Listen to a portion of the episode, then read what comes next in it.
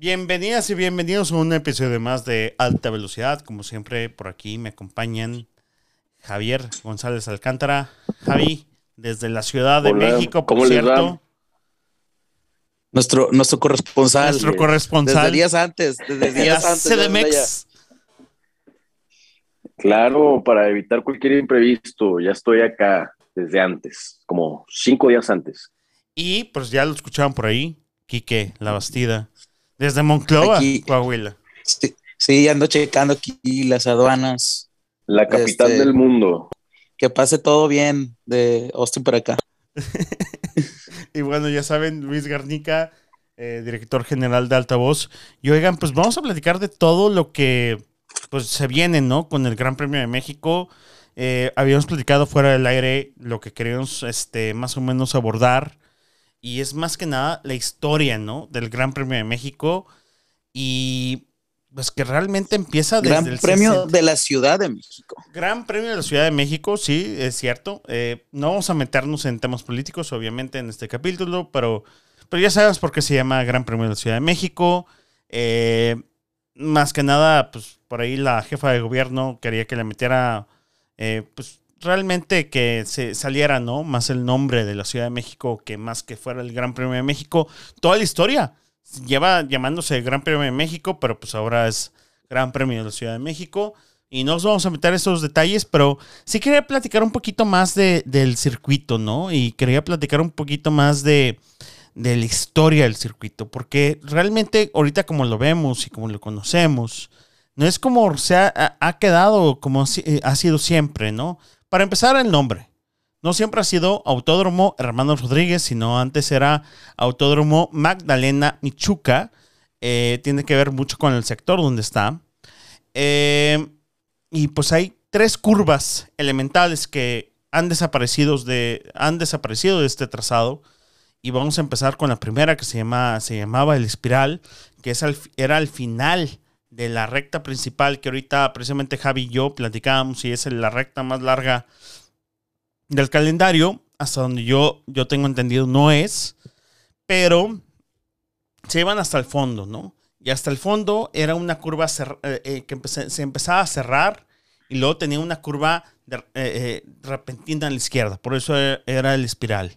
Y luego, ah, precisamente hasta el fondo de eso, venía la horquilla. Y hay muchísimas fotos, uno puede buscar fotos de Jim Clark, sobre todo, eh, donde está en la curva el espiral, eh, digo, la horquilla, y, y se puede ver donde tiene como cierto peralte y podemos ver el lotus, muy padre, y, y siempre los fotógrafos en medio de, de la horquilla. Después de eso se iban a la sección que ahorita conocemos como las heces, y luego precisamente a la peraltada. Eh, era la última curva, que ahora, es antes el Foro Sol y luego sale en una partecita de esta, la Peraltada. Y tiene un chorro de historia, eh, la Peraltada, porque una de las historias más interesantes, en las que tiene más tragedia, eh, la más triste yo creo, es que precisamente en, ese, en esa curva es donde se mata en 1962 Ricardo, Ricardo Rodríguez a los 20 años de edad y ahorita Quique y, Javier, no me van a dejar de mentir, hubiera sido una historia impresionante haber visto a Ricardo tal vez en años más adelante, porque él tuvo muchos de los récords como el piloto más joven, que es ahorita lo que vemos que se pelearon Vettel, se pelearon Hamilton, se peleó Verstappen, y que incluso a ellos le robaron varios, de- o sea, le quitaron varios de esos, de esos récords, ¿no? Entonces a los 20 años de, edad, Ricardo Rodríguez pierde la vida en una práctica, en un... ¿Cómo les explicamos? En una carrera que no era, no iba a contar para el campeonato. Era el Gran Premio de México en 1962. Él era piloto de Ferrari. Y lo consiguió correr para un Lotus 24. Así era el modelo de ese Lotus. Eh, porque él tenía que correr, obviamente, su carrera de casa, ¿no? Ferrari decidió no hacer el viaje, pero Lotus sí decidió hacer el viaje. Y lamentablemente en una práctica no oficial, porque así le llaman, una práctica no oficial, porque no era un- una carrera oficial, no iba a contar para los puntos del campeonato, Eh, en esa curva, pues es donde pierde la vida Ricardo Rodríguez. Y es el primer Rodríguez que, que sabemos que de los mejores pilotos que ha tenido la historia, en la historia de, de México ha habido. Eh, y lamentablemente pues, pierde la vida, ¿no? Automovilismo. De hecho, creo que todavía hace muy poco había unas eh, pistas muy, muy conocidas que seguían teniendo su récord. Es correcto, ajá, exacto. Este eh, Ricardo era una leyenda, ¿no? Y fue piloto de Ferrari. Yo me recuerdo hace unos años haber leído un artículo donde entrevistaban, eh, había una entrevista antigua a Enzo, y él decía, lo que pasa es con Ricardo es que él siente que va a durar poco, porque a los 20 años de edad, Ricardo se había casado ya, nunca tuvo hijos, y alguien que estaba muy relacionado con él era Jaume Ramírez, que es una leyenda también en la Fórmula 1, mexicano. Eh, él fue eh, mecánico, ingeniero de Tyrrell en la época de precisamente de, de Jackie, de Jackie Stewart, de también este, el francés, em, ¿cómo se llama? Eh, François Cervert. Eh, también después fue ingeniero precisamente del, propio Senna, de, de, Ayrton Senna en, en McLaren. Pero bueno, él, él desde, desde entonces, Joe Ramírez empieza ahí. Y luego vamos con el otro hermano, ¿no? Pedro Rodríguez. Y ahí sí, la historia también es larguísima.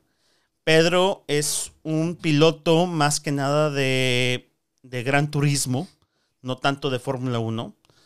Él fue campeón en Le Mans con el Ford GT, precisamente con Joe Siffert, si no me equivoco, en el sesenta y tantos con el Ford GT, precisamente con el Ford GT que vemos en, la película esta de Ford contra Ferrari, con ese Ford GT, un Ford GT 40, si no me equivoco, y tiene una historia muy larga también con Porsche, fue campeón, eh, fue ganador de las 24 horas de Daytona con Porsche, eh, este Porsche muy parecido a lo que vimos en esta temporada del Gulf, ¿no? De, de este azul con naranja, la línea naranja y este azul celeste, eh, histórico, totalmente. Y lamentablemente Ricardo también pierde la vida años después de su hermano en una carrera que no tiene que correr. Eh, lamentablemente los dos hermanos Rodríguez, que hoy precisamente el circuito tiene el nombre de ellos por la historia que hicieron, porque eran pilotos excepcionales, no fue porque se murieron, sino los dos eran pilotos excepcionales, sobre todo Pedro. Pedro ahorita todavía se considera uno de los pilotos más rápidos en lluvia, incluso en, en, en Spa Francorchamps. Entonces, em, pues lamentablemente, pues pierden en circunstancias trágicas y yo creo que muy de la época. Y yo creo que los dos, eh, tanto Quique, Javi, hemos analizado la, la historia, ¿no? De, la Fórmula 1 en esas épocas, en los 60, los 70, donde sabemos el automovilismo en general donde sabemos que pues, la mayoría de los pilotos lamentablemente perdieron la vida en, accidentes, ¿no? Eh, y por más excepcionales que eran, incluso el mismísimo Jim Clark en 1968 en Alemania, pues perdió la vida y era un piloto excepcional, ¿no? Era ahorita hablar de un Hamilton, de un Schumacher, de un incluso me, arriesgo tal vez a decir muchísimo, pero un Max Verstappen, ¿no? Pilotos muy talentosos. Y hoy en día, pues por eso se llama el Autódromo Hermano Rodríguez. Eh, antiguamente el Magdalena Michuca, eh, un trazado muy inspirado en Monza, en el, en el, circuito de Monza. Ahí cerca tenemos también el Palacio de los Deportes. En 68 tuvo, tuvo, obviamente en las Olimpiadas del 68 tuvo su juego o su juegue el autódromo y bueno, hasta el último año pues también el autódromo para bien o para mal tuvo también su juegue, fue un hospital COVID, eh, ahora en la pandemia y ahora pues vuelve a ser la sede del Gran Premio de México.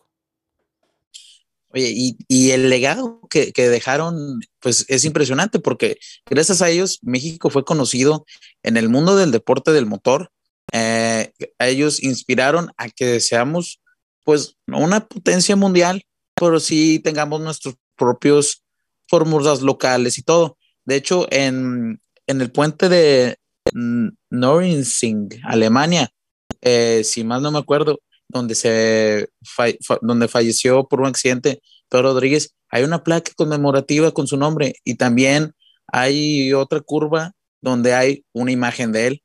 Eh, también, o sea, hay marcas que lo han valorado muchísimo a Pedro. Uh, no hace mucho, yo digo que hace siete, seis meses, eh, Porsche sacó su Heritage eh, Edition, que es el que tú comentas en los colores de Gulf. O sea, son los colores azul, naranja y blanco, el Heritage. Uh, y está sold out. Es, fue vendido más que en México, en Alemania, en Italia, y, y, y, todo el mundo lo quiere porque fue, es, es, un gran piloto. No, deja tú, Quique. No, no, no, no, no, para nada. Es uno de uno. Que se, eh, tengo entendido que este mes o el próximo se va a subasta ese, ese carro, ese 911, eh, edición especial, Pedro Rodríguez. Y va a empezar la subasta en 9 millones de pesos. Así va a empezar la subasta. Exacto. Y es uno. Con, eso, con eso que no haría. Es, es, uno, es uno de uno. Y sí me tocó verlo, ¿eh? eh me tocó verlo aquí en la agencia de, de Monterrey. Eh, y lo tuvieron nada más un tiempo y, y, excepcional.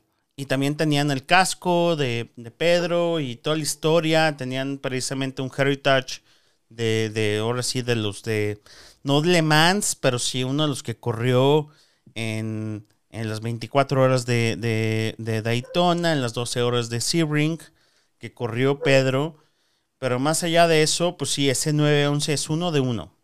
Y empieza la subasta, pues, pues para quien les interese, quien nos escucha, pues empieza en 9 millones. Ya lo confirmé el precio, de hecho, lo confirmé hoy, que cuánto iba, en cuánto iba a empezar, y la subasta empieza en 9 millones de pesos. Es una edición especial uno de uno. No, pues no tengo la lana para comprarlo, ¿eh? Oye, yo sí me quedé con la duda, Kike.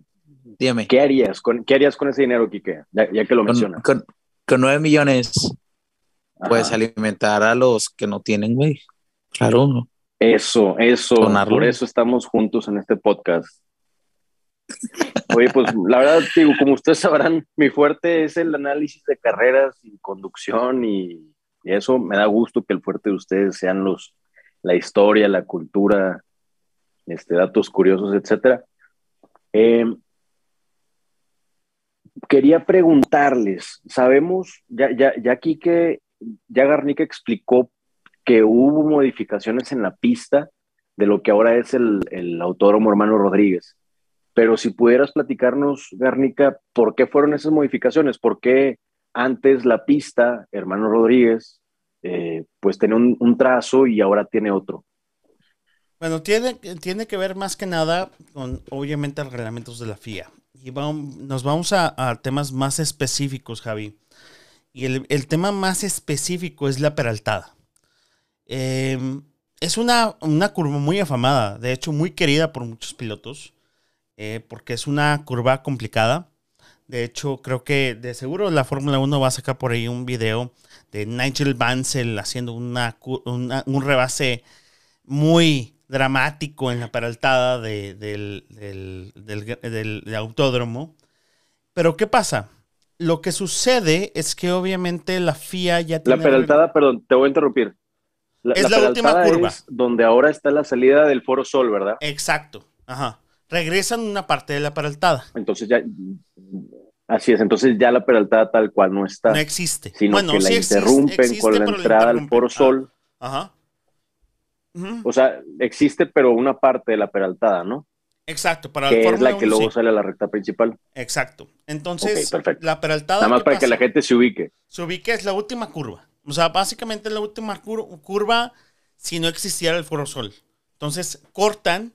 Vienen, de, vienen de las Que mencionabas antes de las heces. Mencionabas antes que era inspirada en, la pista de Monza, precisamente, ¿no? Eh, exacto, o sea, está inspirada, la peraltada está inspirada en el, en el, en la, eh, ¿cómo se llama? en la, última curva que se llama, híjole, se me fue el nombre de de, mm, de, de Monza. Que Aquí entra Quique al quite. A ver, Quique. no, no tengo idea. No, no tengo idea. Eh, Dice Quique que se llama la, la, Curvini, la Curvini. La Curvini. La, la Prochito, la Prochuto, y luego sigue la, la pasta. bueno, perdón, te interrumpí, Garnica, síguele. No, no, no pasa nada. O sea, no, y de hecho, o sea, de hecho es la parabólica, perdón. Está inspirada en la parabólica. Ah. Entonces, eh, lo que tiene la peraltada es que no pudieron expander la zona de, salida. Y si ustedes ven el documental, de hecho, de Sena, Sena tuvo una, un accidente muy grave ahí. Eh, creo que es uno de los primeros accidentes que él se... No se lesiona, pero sale... No sale al 100%, ¿no? ¿Por qué? Porque se sale, eh, se va a la trampa de arena y, la, y con las llantas, el muro, que eran las llantas, se voltea. Entonces, ¿qué pasó con la FIA? Dijo, oye, ¿sabes qué? Si queremos expander la zona de salida, pues está Churubusco. Avenida Churubusco y Circuito Interior, si no me equivoco. Eh, son dos avenidas muy importantes de la Ciudad de México, entonces no hay espacio. Eh, ¿qué, sucede? ¿Qué sucede? Pues dice la, la, la, FIA, obviamente, dice, pues hay que bajar la velocidad porque vienen de las S una recta relativamente larga y luego la peraltada y no tienen salida. Entonces, ahí es donde bajan la velocidad precisamente para meterse a la, derecha, lo una izquierda, lo otra derecha en el foro sol, ¿no? Y luego agarran la última partecita de la peraltada, incluso uno puede ver que tiene un pequeño peralte antes de la recta, ¿no? La recta principal. Eh, el espiral no sé realmente por qué desaparece. Yo sé, yo tengo entendido que desaparece desde muchísimos años antes igual que la horquilla. Eh, hacen un rediseño del circuito totalmente. La horquilla también está muy al límite de, las de avenidas. Y no olvidemos, es un, realmente es un circuito que está en medio de la ciudad. Eh, eh, a pocos kilómetros está el, aeropuerto.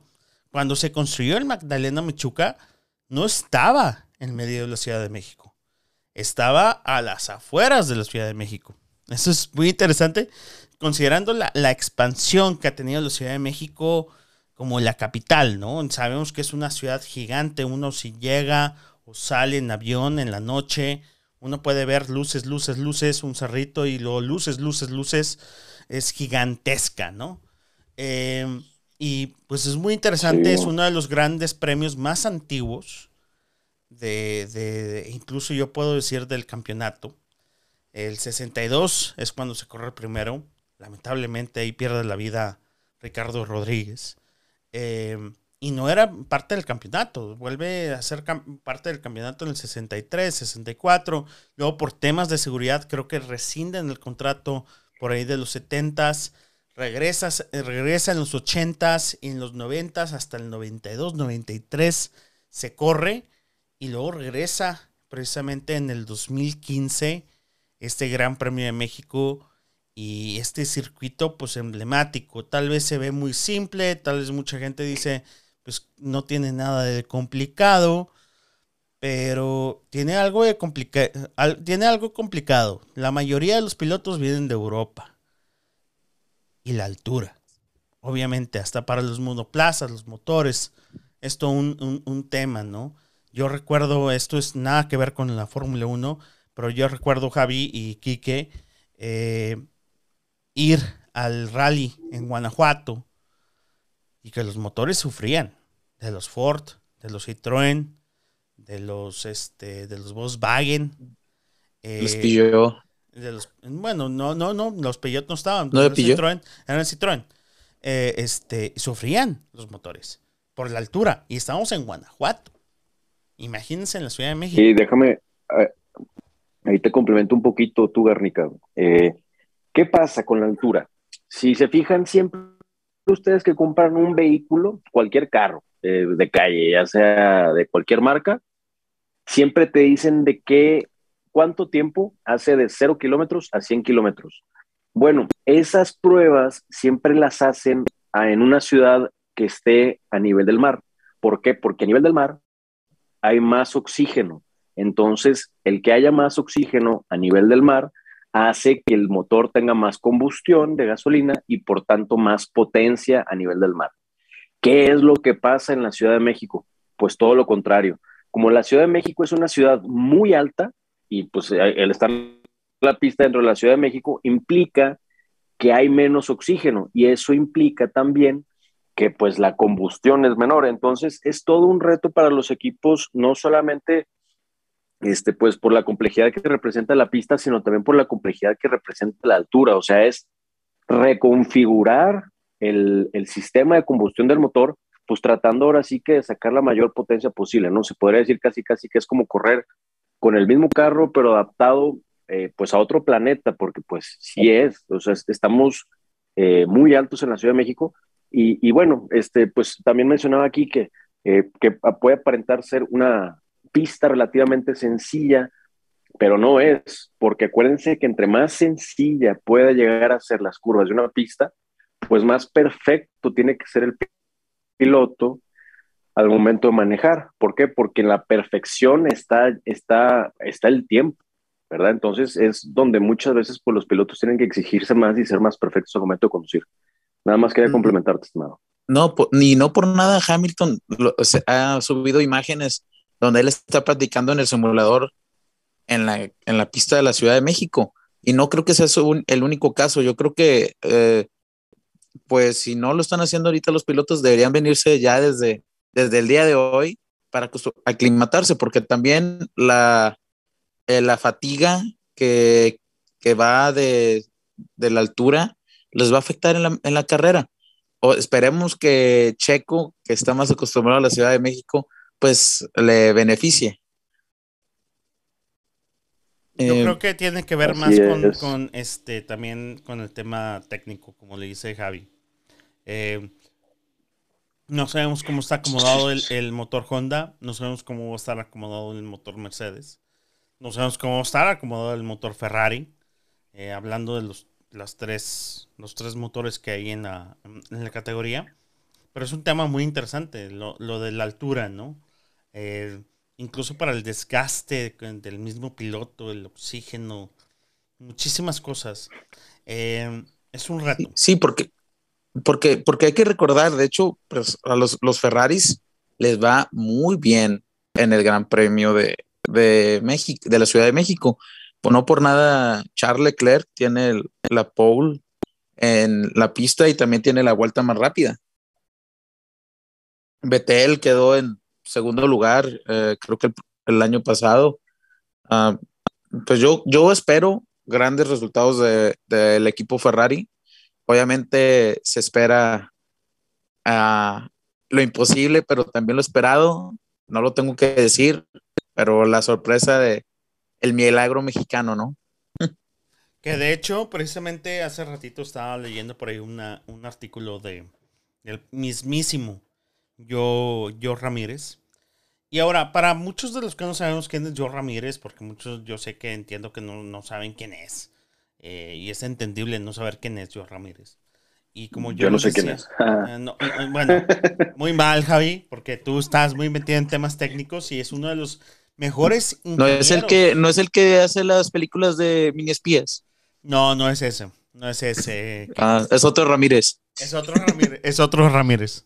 Definitivamente. Oye, no, yo Ramírez es una, es una persona que tiene demasiada experiencia en la Fórmula 1. Eh, de hecho, él ha salido incluso en documentales. Y como yo les decía hace rato, ¿no? Fue ingeniero de Jackie Stewart y de precisamente de, de François Herbert en Tyrrell. Y luego, después de eso, él salta, si no me equivoco, años después a McLaren fue ingeniero de, Lauda, fue ingeniero de, de Prost, de Alain Prost, y luego fue ingeniero de, de, Ayrton, de Ayrton Senna, eh, por ahí de los 88, 89, 90, y luego él salta a ser piloto, eh, bueno, ser ingeniero, incluso creo que Hakkinen, si no me equivoco, también fue, fue, fue ingeniero de Hakkinen. Entonces, es una persona con muchísima experiencia en la Fórmula 1. Eh, ¿Y qué es lo que nos dice esta él, persona? Él que dijo No creo que Checo Pérez vaya a ganar el Gran Premio de la Ciudad de México. Eh, no dijo no lo voy a ver en el podio, pero dijo no lo va a ganar. Creo que es una opinión muy sincera de su parte, porque él dice no está el, Checo no está al nivel de Max, no está al nivel de Hamilton. Y tiene un punto. Yo creo. No sé. La gente que nos escuche no se vayan a ofender, pues. pero yo creo que tiene un punto. Es muy interesante lo que dice, ¿no? punto que le voy a poner en la cara si lo veo. por eso no, por eso no vas a ir al Gran Premio de la Ciudad de México, Quique. No, por eso mandamos a nuestro corresponsal, Javi. Así es. Voy como embajador de alta velocidad. Oigan, no, pues digo, obviamente ese Ramírez, pues si te vas así a las, a las estadísticas y a los datos, pues Checo solamente ha ganado dos carreras en 10 años, ¿verdad? De, que, tiene corriendo. Entonces, pues obviamente las estadísticas te dicen pues la probabilidad de que Checo Pérez gane la carrera de la Ciudad de México en, este 2021, pues es muy baja.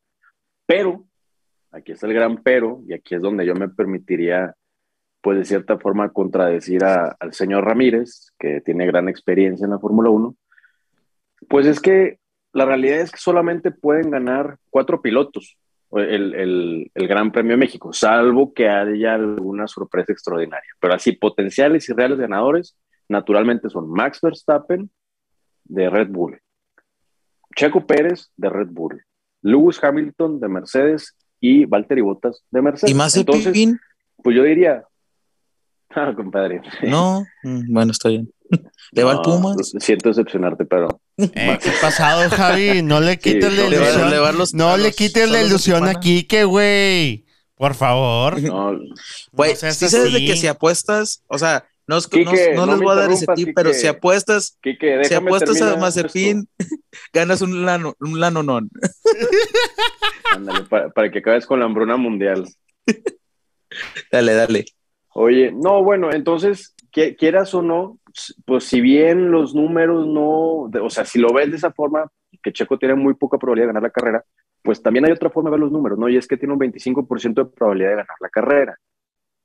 Eh, entonces, yo no descartaría la, posibilidad de que la vaya a ganar, sobre todo que Red Bull sí ha tenido mejor desempeño en, en pistas que tienen una altura alta, como lo es la Ciudad de México, y pues que se ha portado demasiado bien, la verdad, Checo, con, con Max Verstappen. Entonces, pues yo no descartaría, si los Red Bull van en punta, pues que le den la oportunidad ahora sí a Checo de, de ganar y que no sea precisamente pues nada más correr para, para Max Verstappen, ¿verdad? Sobre todo porque, pues quienes seguimos de cerca a, a, Checo, pues sabemos que, que se está preparando como nunca antes se había preparado para ninguna otra carrera. O sea, mientras todos están turisteando en Estados Unidos o en Los Cabos o conociendo, Checo está entrenando en su autódromo de Guadalajara, o sea, bueno, su cartódromo, perdón, o sea, él, no está turisteando nada, él está entrenado, enfocando, entonces, yo creo que está muy mentalizado y si es, si va a dar una muy buena carrera o se está preparando para dar una muy buena carrera, es para esta. Entonces, yo no lo descarto, la verdad. No, no, y aparte hay, hay muy pocos datos todavía de esta pista. O sea, realmente solo se han corrido cinco grandes premios desde, desde 2015. Solo ha habido tres ganadores, Nico, Hamilton, Max. Solo dos escuderías han ganado, Mercedes y Red Bull. O sea, pues quieres o no, sí tiene unas posibilidades muy altas de ganar. O sea, es una de las dos escuderías en las que ha ganado y hay muy pocos ganadores de ahí. Así que yo, sí lo veo positivo. Eh, se escuchó a, a Christian Horner diciéndole que va a haber una sorpresa en la Ciudad de México.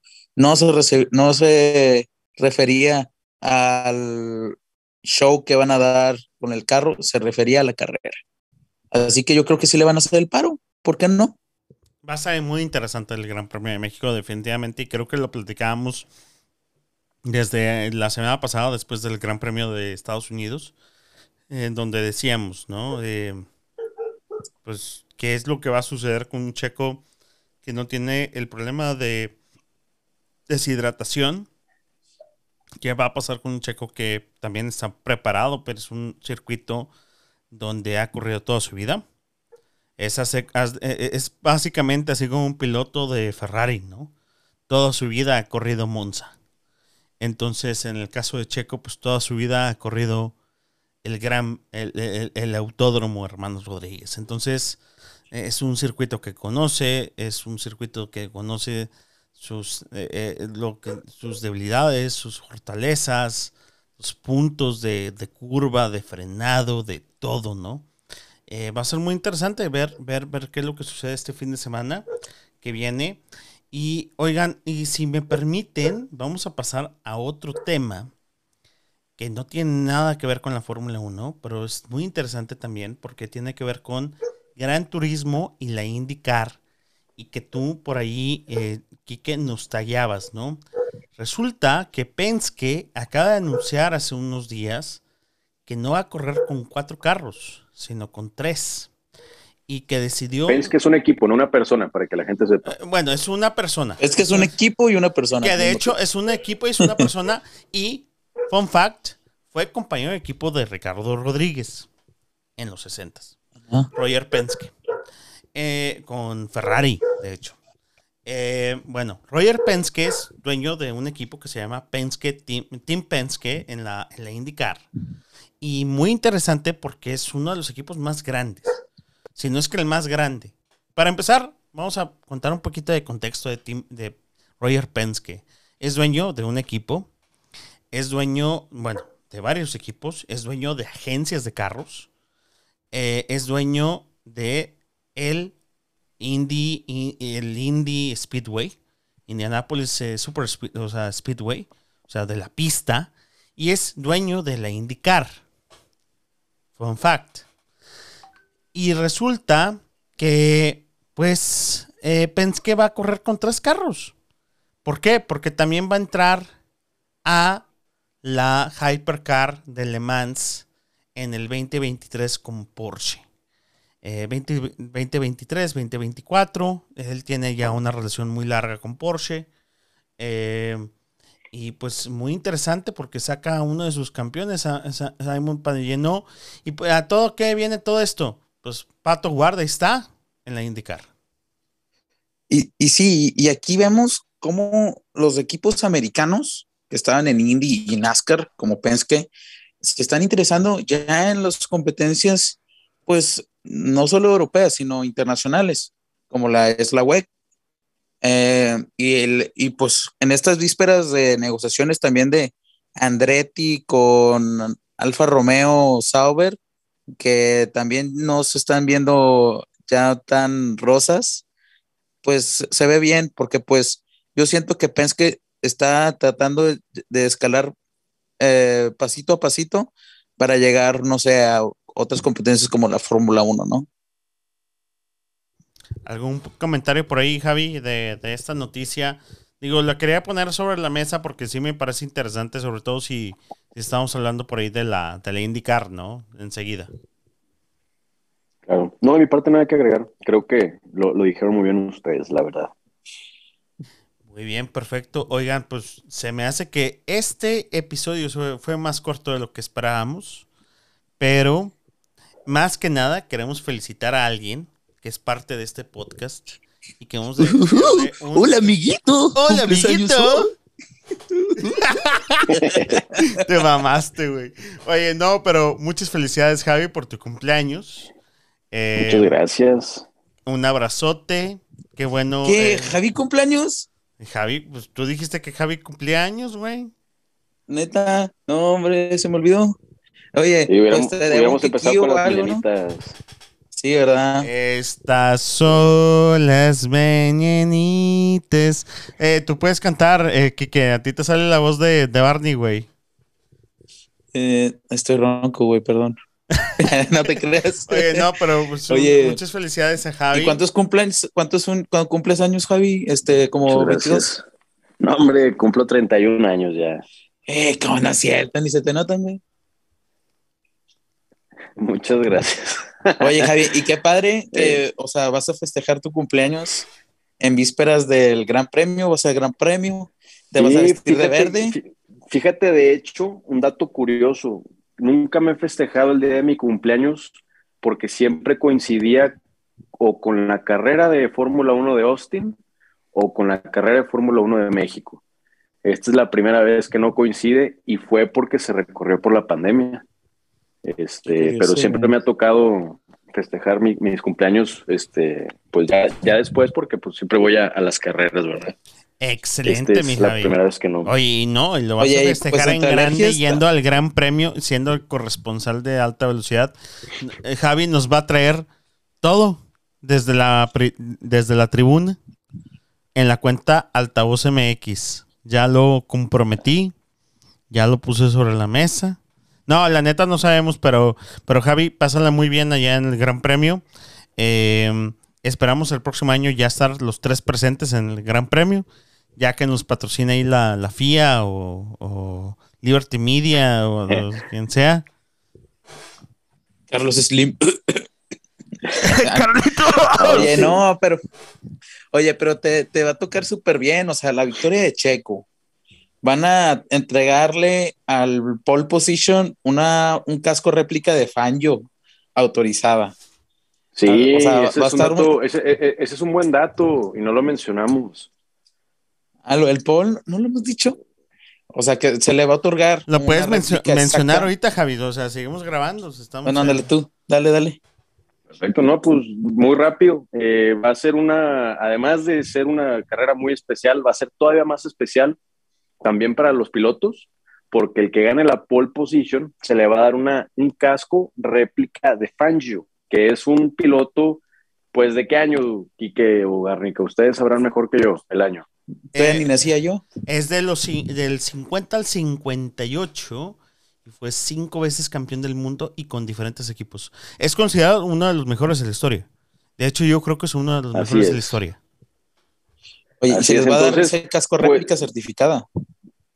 Así es, entonces va a ser algo muy, muy padre para los pilotos, los actuales pilotos de Fórmula 1, porque quieras o no, pues todos los pilotos pues crecen admirando e inspirándose en otros pilotos, ¿verdad? Y uno de los pilotos en los que definitivamente pues nos inspiramos pues es Fangio. Entonces, pues ya no va a ser la típica ya Hamilton tiene mil y Verstappen, pero ahora van a tener un casco de Fangio. Entonces, seguramente por ahí en, el perón, este, los que estemos ahí sintonizando la, carrera. Oye, en la carrera pasada, la de Austin, se, les, se les comentó a los, a los pilotos, ellos no tenían idea, creo que el único que sabía sí es, era Checo, pero los demás no sabían porque es el aniversario de, de Fangio, eh, y, Alonso y Betel sí están súper interesados en el, en el casco. Dicen de que ellos son súper mega fans. Es que sí es correcto. O sea, sí es cierto eso, porque creo que eh, Fangio, su primer campeonato lo logra en el 51. Entonces estamos, pues, 70 años, ¿no? Del primer campeonato de Juan Manuel Fangio. Fangio, piloto argentino, eh, corrió para Maserati, Ferrari, Mercedes. Alfa Romeo. Eh, Alfa Romeo. Y si no me equivoco, eh, otro equipo por ahí inglés. pero sí, él, él incluso corrió las 24 horas de Le Mans. Y creo que fue casi definitivo ese año que él corre cuando fue su retiro, ¿no? presenció uno de los. Vean el documental en Netflix. Presenció uno de los, de los, de los accidentes más trágicos en el automovilismo. Eh, y sí, exacto. Vean el documental en Netflix. Él platica más o menos porque él vio de enfrente incluso como su compañero de equipo pues, pierde la vida, ¿no? Entonces, este. Eh, de hecho, fun fact, de ahí, no fun fact, más bien fact, eh, de ahí ya no hubo carreras en Francia, en Suiza. Hasta hoy en día no hay carreras de, automovilismo más que eléctricos. Y eh, todo tiene que ver con este accidente en 1955, creo, más o menos por ahí. Eh, pero muy trágico, ¿no? 71 personas creo que perdieron la vida. y ahí en, en la recta de Le Mans. Pero eh, oye, oye, Javi, ¿y si te vas a vestir de verde? Pero Fangio es todo una leyenda. O sea, es. Eh, perdón, pero ahorita interrumpir lo que dicen, pero Schumacher dice en un documental, dice, yo me subí a uno de los Mercedes que él manejó, no había cinturones, lo que usabas era básicamente así como uno, lo que van a arreglar, precisamente unos gocles, es un como un sombrerito y te agarras del volante, porque si no te vas de lado. y si no, adiós. Y si no, adiós, te vas de un lado. Ajá, no, no, no, no, no, no. O sea, y, te agarras del volante. Eso es todo. Tengo, tengo, una anécdota pues, chistosa en un Jeep sin puertas. Oye, pero no, Javi, bien, si te vas a vestir de verde, ponte la de la, de la selección o algo. Sí, sí, sí me voy a vestir de verde. Ahí nada más pues para, para apoyar ese movimiento. Y para los que no sepan que vayan a ir a la carrera o que no vayan a ir para que por lo menos entiendan, pues nos están invitando a todos los mexicanos, a todos los que apoyamos a Checo, a irnos con la camisa verde el día de la carrera. A apoyar a Aston Martin. Eso ha causado cierta polémica. pues pareciera. Eh, ahí, ahí, a eso iba precisamente. Eh, se organizó esta campaña, ¿no? De que los que apoyan a Checo Pérez o a México se vayan vestidos de verde. Sin embargo, ha causado polémica porque la gente se está comprando la camisa de Red Bull para apoyar a Red Bull y a Checo y la camisa es azul. Entonces, si no, ya ni la friegan. ¿Por qué me piden que me ponga una camisa verde y no una azul como la de Red Bull o la que va a estar usando Checo? Y además está lo que tú mencionas, que hay un equipo que pues el color oficial es el verde. Eh, que en este caso es Aston Martin. Entonces, pues ahora sí que dicen que quien organizó esta campaña, pues podrá ser mercadólogo, pero pues puede no ser el más metido en, en, cuestiones de Fórmula 1, pero bueno, pues esa es la campaña oficial. Y pues la verdad... que lo aplicaron mal. No ser con... O sea, debería haber sido... Mal diseñada, pero pues... Ajá. Debería haber sido así como los, como en los partidos de básquetbol de college de que te regalan una playera que está en tu asiento y te la pones y te la quitas o lo que sea. No, hombre, juraste que te iban a regalar algo. Mm. Oigan, este, digo, para lo que se cobra, pues pudieron, va, pero, pero no. Oigan, y como diría Jeremy, este, Clarkson, in that bombshell, it's time to end. Eh, Muy bien. Sí, porque sí, la verdad está bien trágico eso de de usar una playera eh, verde cuando tenemos Aston Martin que tiene British Racing Green y, Pues por eso los de McLaren se aprovechan de la marea naranja de Max. Sí, no, o sea, valiendo mal. Sí, sí, sí, sí, no, se pasan. O sea, neta, el que hizo eso, si nos escuchas, no pensaste en nada. Pero, queremos acabar. Este fue un episodio muy corto. Yo sé que el que viene va a ser muy largo. Tenemos muchísimo que analizar. Vamos a tener muchísimo que analizar. Esperamos que Hamilton y, Max no se den en la madre en la primera curva. Tal vez en la segunda o en la tercera, pero no en la primera. Y este. Y bueno, Javi, muchas felicidades. Tus redes sociales, por favor.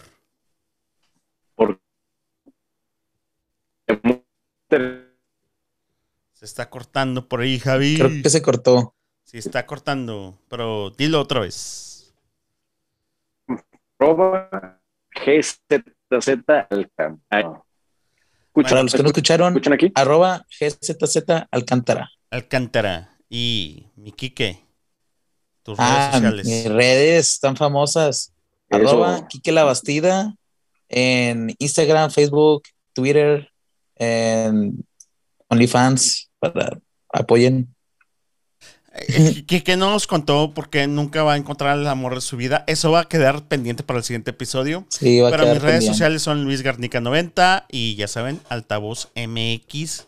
Por ahí vamos a tratar y vamos a insistirle ahorita. Vamos a, eh, después de este episodio, vamos a entrar en la negociación ahí con Javi para, para que él esté grabando ahí stories y esté subiendo cosas en, en la cuenta de Altavoz MX.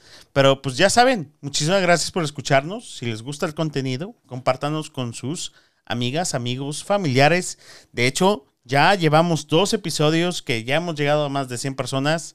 Muchísimas gracias. Eso creo que. Nos escucha, nos escucha gente en Holanda. Nos, gente, escucha gente en Holanda, Alemania, En Suiza. en Suiza, que ya sé quién nos escucha en Suiza. eh, pero sí, muchas gracias por escucharnos y pues nos escuchamos. A la próxima, Javi, Quique, muchísimas gracias y nos escuchamos. Nos vemos el lunes. Bye bye. Bye.